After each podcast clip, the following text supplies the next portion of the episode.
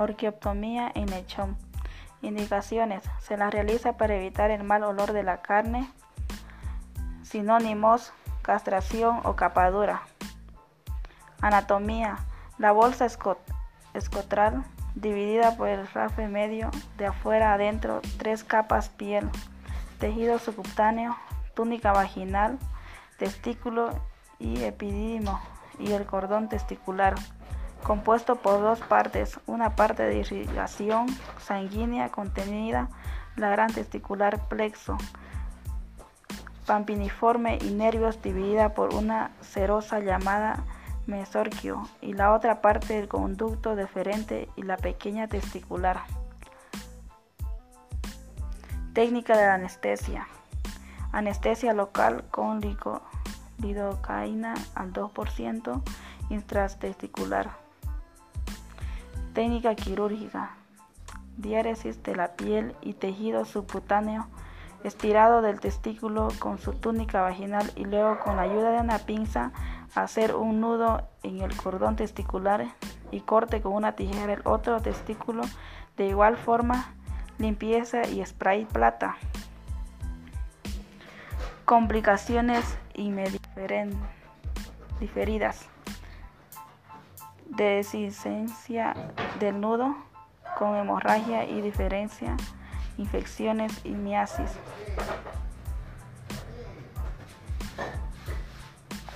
Otohematoma en caninos.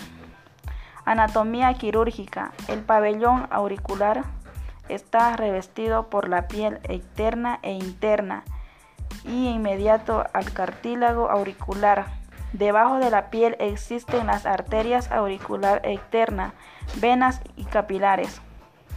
Etiología o causa. Cuando el animal se rasca mucho la oreja, cuando tiene problema de otitis externa y llega a romperse los vasos provocando un hematoma. Síntoma, oreja caída y rascado y sacudidas constante. Diagnóstico abultamiento de la parte externa que mediante punción sale sangre o suero por haberse formado coágulos.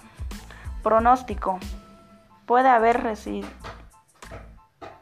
una vez controlada la hemorragia subcutánea si no se cura la causa secundaria tratándose la causa de pronóstico es favorable.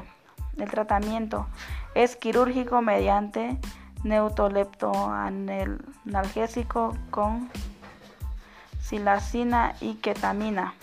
Luego corte con la piel superior y puntos hemostáticos perforantes de en, en 2 a 3 eliras hacia los bordes del pabellón.